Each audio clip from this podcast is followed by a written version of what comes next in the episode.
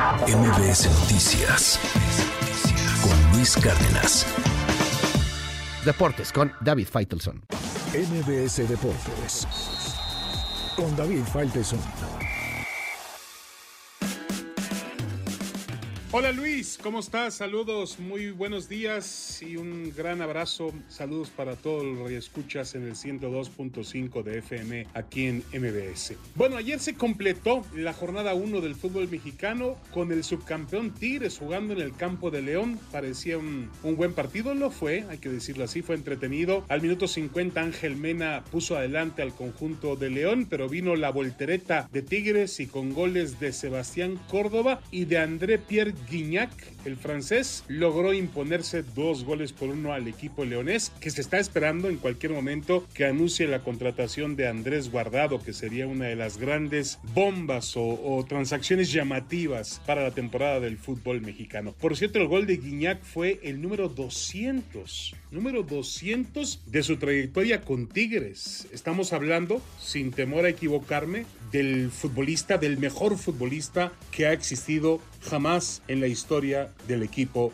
regiomontano. Ganan los Tigres dos goles por uno al conjunto de León. En más temas del fútbol mexicano, bueno, ya hablábamos del asunto de Guardado. Parece ser que ha pedido la rescisión de contrato con el Real Betis. Ya escuchamos también al ingeniero Pellegrini, el entrenador chileno del equipo mm, andaluz, hablar sobre que sería una gran baja. Todo indica que en cualquier momento será oficial la llegada de Andrés Guardado al León. Y otra repatriación, esta sí que duele, la de Jorge Sánchez, que es un jugador joven que se fue al Ajax de Holanda, luego pasó al Porto, no ha tenido mucha continuidad y bueno, parece que regresa firmado por Cruz Azul. El lateral derecho, Jorge Sánchez, exjugador del América, regresaría por la vía de Cruz Azul. Insisto, ese tipo de repatriaciones sí que hacen daño porque en el caso de, Andrés Guardado, del Chicharito Hernández, pues son futbolistas que ya cumplieron su etapa al máximo nivel. Regresar al fútbol mexicano pues es parte de una condición para cerrar su carrera, tratar de ganar poco más de dinero y bueno, eh, también generar esa conexión con el aficionado. En fin, bueno, fuentes dicen que Karim Benzema considera salir de Arabia Saudita. Explora opciones en la ventana de transferencias el jugador francés que firmó por 200 millones de dólares con el Al Ittihad, el Al Ittihad de la Liga Saudí. Creo que el tema de Benzema tiene que ver con asuntos pues personales. Hace poco dejó la concentración del equipo. Hay que recordar la declaración no hace mucho tiempo del ministro del Interior francés que hablaba sobre las, los nexos que habría tenido Benzema con eh, grupos terroristas.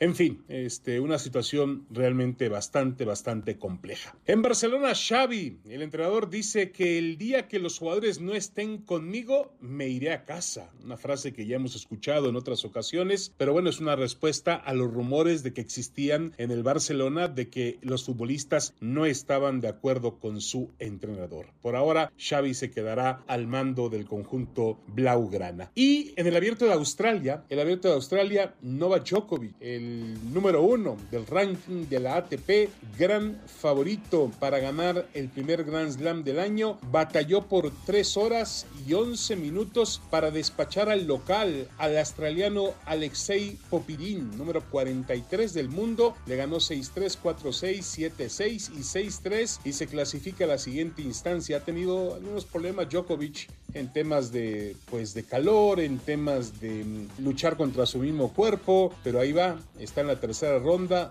donde va a enfrentar al argentino Tomás Echeverry y donde sin duda será el gran favorito, el candidato para avanzar a la siguiente ronda. Bueno, el último tema de mm, esta mañana que me gustaría tocar con ustedes es el del ciclista Isaac del Toro, un ciclista mexicano que tiene 20 años de edad y que yo lo llamo un sobreviviente del nulo sistema deportivo mexicano y que ha logrado a sus 20 años, debutando apenas como profesional con el equipo de los Emiratos Árabes Unidos, ha logrado ganar una etapa en un tour, en una vuelta que se celebra en, Australia y que es ya una carrera profesional importante. Ha logrado ganar la etapa, así que sube a un ritmo vertiginoso. Un ciclista, eh, hace tiempo que México no tiene un ciclismo de ruta bueno a pesar de la orografía, del clima. Veremos si este Isaac del Toro puede ser la estrella que apunta a ser. Yo lo veo en este momento como una futura estrella del deporte mexicano. Un ciclista profesional al máximo nivel, como lo fue alguna vez Raúl Alcalá, Miguel Arroyo, que en paz descanse, Julio Alberto Pérez Cuapio y algunos otros nombres que se asomaron en esa compleja historia. Bueno, es lo que tenemos en deportes. Eh, Luis, muchas gracias. Te mando un abrazo, saludos. Los esperamos en MBC Deportes a las 3 de la tarde, 3 de la tarde, aquí en el 102.5 con todo el equipo. Muchas gracias. Buenos días.